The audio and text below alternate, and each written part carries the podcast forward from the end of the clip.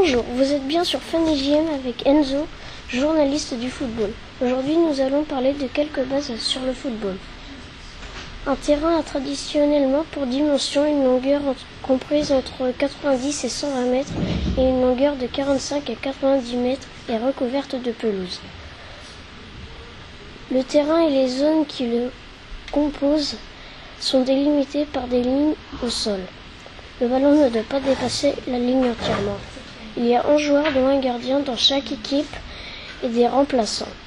L'objectif est de marquer des buts dans, dans les cages de l'adversaire pour gagner. Au revoir.